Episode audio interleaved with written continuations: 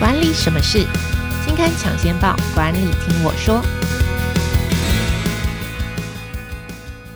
Hello，听众朋友，大家好，我是经理人月刊的文稿主编邵贝萱，我是贝萱，欢迎收听经理人 Podcast 管理什么事单元。这个单元每个月会跟听众朋友导读当期杂志的封面故事或是特别企划，也会邀请编辑团队来跟我们一起分享专题制作背后的故事。那今天要跟大家谈的是《经理人月刊》一月号的特别企划，叫做《曼陀罗九宫格思考法》。那我们今天来邀请跟我们一起来聊的呢，是《经理人月刊》的资深采访编辑高世敏。我们先请世敏来跟大家打个招呼。各位听众朋友，大家好，我是高世敏。哇，元气满满哎！嗯、好，首先我必须先说啊，我看到这个题目的时候，说曼陀罗九宫格这个名字非常的拗口，我想说这到底要教我什么呢？但是后来我 survey 了一下，就发现，哎，原来发现，哎，有一些知名的运动明星啊，像是呃铃木一朗啊、大谷翔平啊，就今年得了就是美国职棒大联盟 MVP 的大谷翔平，二刀流选手，以及我们的。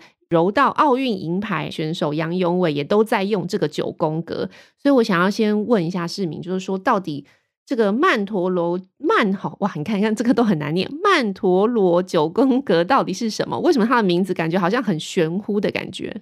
？OK，它这个名字会很玄乎，是很自然的事情，所以要先讲解一下它的起源哦。曼陀罗其实最早是起源在那个藏传佛教的曼陀罗图。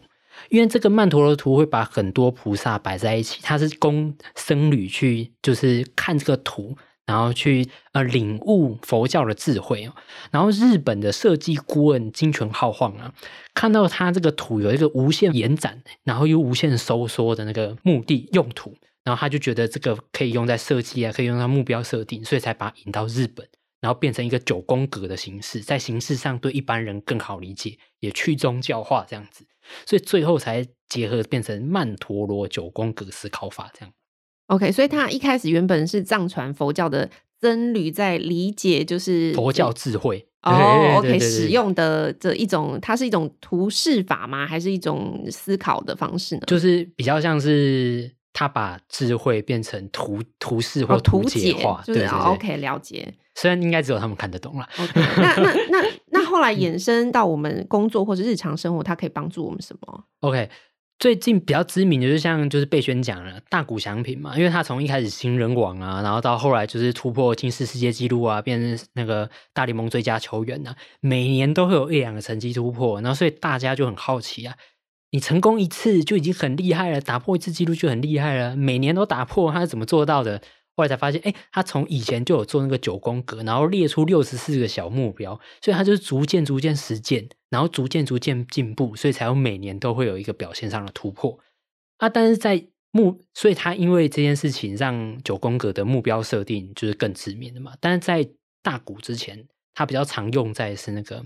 创意发想上，嗯，OK，对，因为毕竟一开始从设计顾问提出来的嘛，OK，那它其实还有其他很多的应用面，比如人脉啊、笔记术啊、写作术啊，其实都可以。所以基本上，如果你呃，可以拿来做目标设定，像我们新年的一开始，很多人常常会做目标设定或是目标计划，大概就是会用这个。那也可以用创意思考。那 OK，那接下来我就想问说，那到底这个曼陀罗九宫格要怎么用？就是比方说，我们一般人想要用它来做目标设定或是年度的目标计划，我应该要怎么开始操作呢？OK，呃，曼陀罗九宫格它其实在就是展开的过程有两个困难点呢。第一个困难点就是。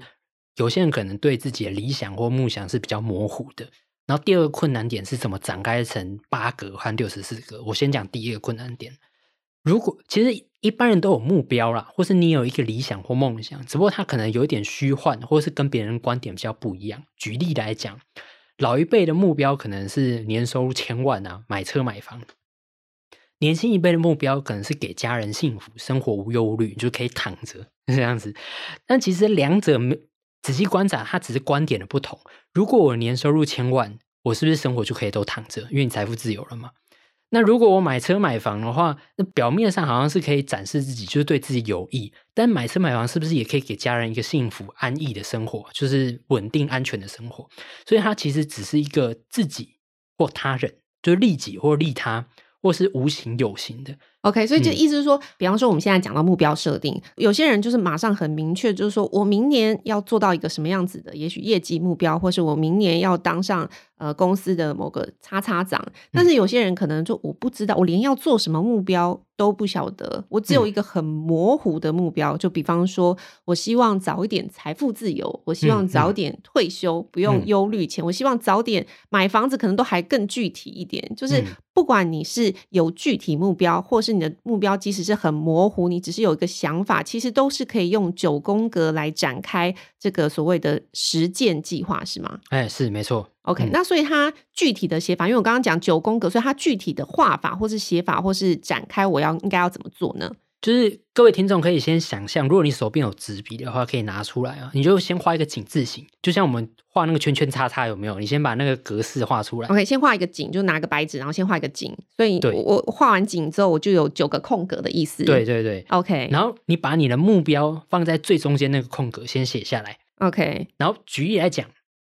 如果你的目标是成为你现在公司的总经理，OK。然后。成为总经理有可能要具备某些条件，这些条件可能是你自己想的、嗯、看书的，也可以是你现在总经理就是一个值得追随的对象，是你就把它当 model。OK，然后延展出八个能力，就是成为总经理可能需要的八个条件。OK，所以我我画法就是我画了一个井字，然后我最中间那一格就是写我想要达成的目标。嗯、假设是我想要成为哦公司的总经理，我中间目标就是公司总经理，嗯、然后旁边的八格就是可能。成我想象得到成为总经理的条件，对哦、oh，OK。举例来讲，就是比如说，你看你的总经理业务能力很强，然后他有管管过工厂的经验，是，然后他团队经营非常厉害，你们团队氛围非常好。这些你都可以把它列成这八项的其中一项，然后列八点这样子。哦对对对，OK，对好，所以就是我有一个终终终极目标，然后另外有八个可以达到的这个条件。嗯、是 OK，那好，那我进一步想问，但是好啦，即便我就是这九格我都填完了，我九格填完了，我就可以达到这个目标吗？我就可以立刻就是.你知道大家。做目标计划最痛苦的地方啊，在于第一个，我要想我的目标到底是什么；第二个，当然就是还有一个，就是大家也会有拖延症，通通常都是在年底再回顾我年初定的目标，发现通通都没做。对，所以九宫格要他有有办法帮我，就是 push 我多努力一点，或是好好的实践我写下来这个目标吗？哦，这个就是他第二层，刚刚那个是第一层的九宫格。他的目的呢，就是把一个很远，因为一般升总经理可能是五年、十年后嘛，是。他把一个很远的目标，把它拆分成小目标，这些小目标你可能三五年就达到了，嗯，然后再来你就会把这些小目标，比如说刚刚那个业务能力，是。你就把它拉出来，再画一个新的小的九宫格，嗯，对，然后这一次呢，这些你这次那个业务能力呢，一样发到这个九宫格的中间，然后你要往外延展八个实践的计划或实践的行动。Okay. 是，它可能是呃年业绩要达到多少千万？嗯，它有几个条件啊，最好要达到，就是你放出来那个八个时间计划，它最好要有量化的指标，然后也要有时间性。嗯，就是我今年我的业绩要达到一千万，嗯，或是今年我的团队的离职率要小于多少？OK，这样子。对对对对，OK，所以九宫格还可以再拉出来，再做一个九宫格。就比方说，我一开始原本就是中心目标是做到总经理，然后呃旁边有很多应该要达到能力，假如团队管理能力跟业绩达标能力啊，业绩业务能力要强。那我业务能力又可以再拉出来，再画一个九宫格。对，然后那个这个时候再画的九宫格，我就要设一个比较。具体有数字的指标，对对对，所以才才可以说我们的第二层是等于像是实践计划这样子做。对，没错。OK，好，了解。好，那接下来我就想问，就是当然啦，九宫格听起来好像蛮好用的，嗯、可是实际上就是，嗯、呃，市面上，我想如果常常在做，或是每年都做过这个目标计划表或是目标设定表的人，他还有另外一个困扰，就是我为什么要选九宫格？就是市面上有很多，嗯、呃，就是目标计划表啊，或者是目标达成表啊，到底这个九宫格优秀或是厉害的地方，可以造就这些那知名球星厉害的地方，跟其他呃目标计划表有什么不一样的地方吗？OK，九宫格最常比较的那个计划表或是那个心智模型，就是心智图，是对。那他们其实呢，他们的好处。和用途几乎一模一样，就是同样能兼顾水平和垂直思考啊。嗯、但是他们的优缺点是互相颠倒的。OK，举例来讲啊，九宫格的优点呢，就是因为它要展开八格嘛，所以它会让你充分思考。嗯，那你想出八个计划以后呢，它没有什么先后顺序，所以你可以机会来了，我就可以先做这件事情，然后机会或是你比较想要做哪些事，你就可以先做。OK，那每做一件事情，它都可以让你离目标更近。OK，那其中一个即使失败也没关系，我一个失败，我还有七个嘛。嗯，对，了解。然后心智图呢，因为九宫格它能想八项嘛，但心智图它没有要求你要想多少项。是，然后对初学者来讲啊，很容易只生两条出来。比如说，我要成为业务经理，那很多人很直觉想，业务，所以我业务能力要强。经理，我要管人，所以他就只生出两条出来。Uh, OK，对对对。那这样子的话，其实，嗯、呃，你生两条本身可能是你想的这些跟主管想要升你的条件不一样，所以你做完这两件事以后还是没有得到升迁，嗯、这就是很大的可能性。但如果你要想出八点，那可能就不会有这种问题发生。OK，所以其实。一般的呃目标计划表，或是呃刚刚市民讲到的这个心智图，嗯，它比较常见的就是我有一个大目标，然后我可能下面会设大概两个子目标，达成这个大目标的子目标，通常大概想两个到三个，大概就结束了。像刚刚讲的，我要当总经理，我可能就是业务能力强，跟团队管理能力好。可是如果像九宫格的话，我因为我第一圈我就要设八个可以达到这个目标，搞不好你会。发现哦，英文能力好像需要补强，你会有再长出其他不同的能力，所以等于说逼自己去想说，我达成这个目标，我到底要实践多少事情？然后第二个听起来是顺序的问题啊，就是因为我必须要实践这八种能力，所以我们不会说，诶，一两个能力 fail，或是今天没做到，就觉得好像一事无成。实际上，我还是可以，我今天假设我多读一篇英文文章，多看一篇英文。新闻搞不好哈，你自己也会有稍微稍微有一点满足感，就是哎，我今天有稍微增进一点英文能力。我今天好像还是有离目标近一步这样子。哦，所以有点激励的作业，我就对了。了解。好，那这次在这一次的这个题目当中，我觉得。呃，蛮棒的，就是哇，我我我我其实很喜欢，就是因为你这次也拆解了大谷祥平的呃曼陀罗九宫格，以及采访了我们的这个奥运柔道的这个银牌选手呃杨永伟。我想要先问一下，就是到底大谷祥平这个曼陀罗九宫格厉害的地方在哪里？OK，我觉得那个大谷他一开始列九宫格的目的啊。是他看到一个球团前辈，就是因为他是在高一的时候列嘛，嗯，所以他看到一个高三毕业前辈，然后马上被六个球团想要选他，他想说哦，我要超越这个前辈，所以他就看到 哦，有有，所以他一开始的目标就是 我要八个球团，我要超越他，日本职棒八个球团全部都来选我，第一个想到的选手就是我，对对对对对，就是我要超越前辈，比他多两个这样子。Okay. 那我印象比较深刻的是。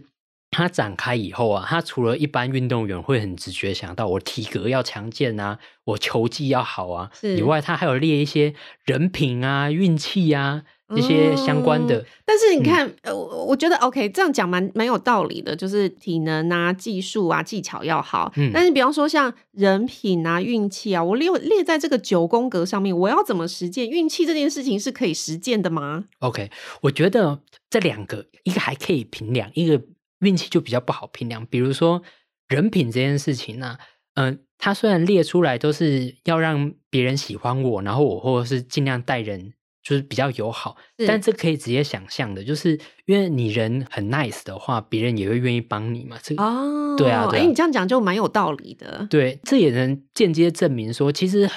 呃，在日本啊，就是他们。可能高中生的运动员都会学九宫格，或是很多学校都在推，就是因为担心说很多运动员最后可能不会走上职棒。嗯，但是人品这件事情呢、啊，你不只用在职棒，在一般职场也能用得到。哦，OK，对，所以他们会这样列啊，是从人生的角度去列这件事情，也能证明说为什么大谷他能一直成功到现在。哇，你这样子一讲，马上就把曼陀罗九宫格拉高到了一个人生的境界，有没有？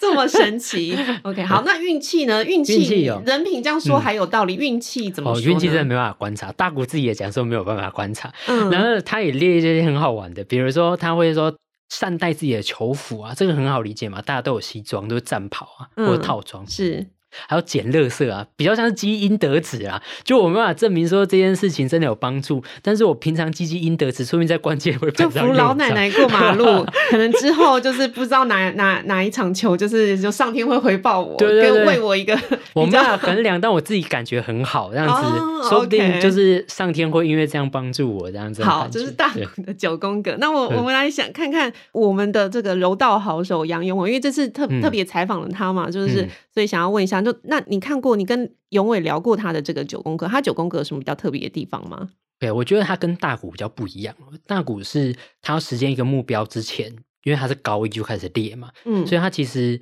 是有具体或系统性的训练计划之前，他就已经列好九宫格，所以他是先列再后实践。那永伟比较不一样，他是二零一八年才接触到，是那他的感想呢是比较像是他展开以后发现，啊，我从小三开始每天训练，每周或者每个月的计划，原来我展开九宫格以后都在上面，我天天都在实践。但九宫格还是有给他一个好处，就是他每天每天做一样的训练，每天然后每天每年每月这样过，就会很长，就会忘记自己有做过了哪些努力，让自己靠近目标。嗯，是。然后久了也会无聊嘛。但是他列完九宫格以后，每天训练完，晚上睡觉前就会看，然后就会知道说啊，今天做了哪些事情。是让我离目标更进一步。嗯，OK，就这样自己就是觉得说啊，我每天做的事情是有意义的，然后那些我忘掉的事情，原来是有它的价值在。然后自己就是感觉离目标好近哦，OK，对，所以意思是说，杨永伟他是从大概小学三年级就开始接触柔道了，但是他真正开始做这个九宫格是二零一八年开始接触。他一画出来，最主要的用意是发现哦，原来以前过往一直在做的事情都已经都在九宫格上了，所以九宫格对他来说比较像是一个检视表跟激励表的感觉。无声有 没有？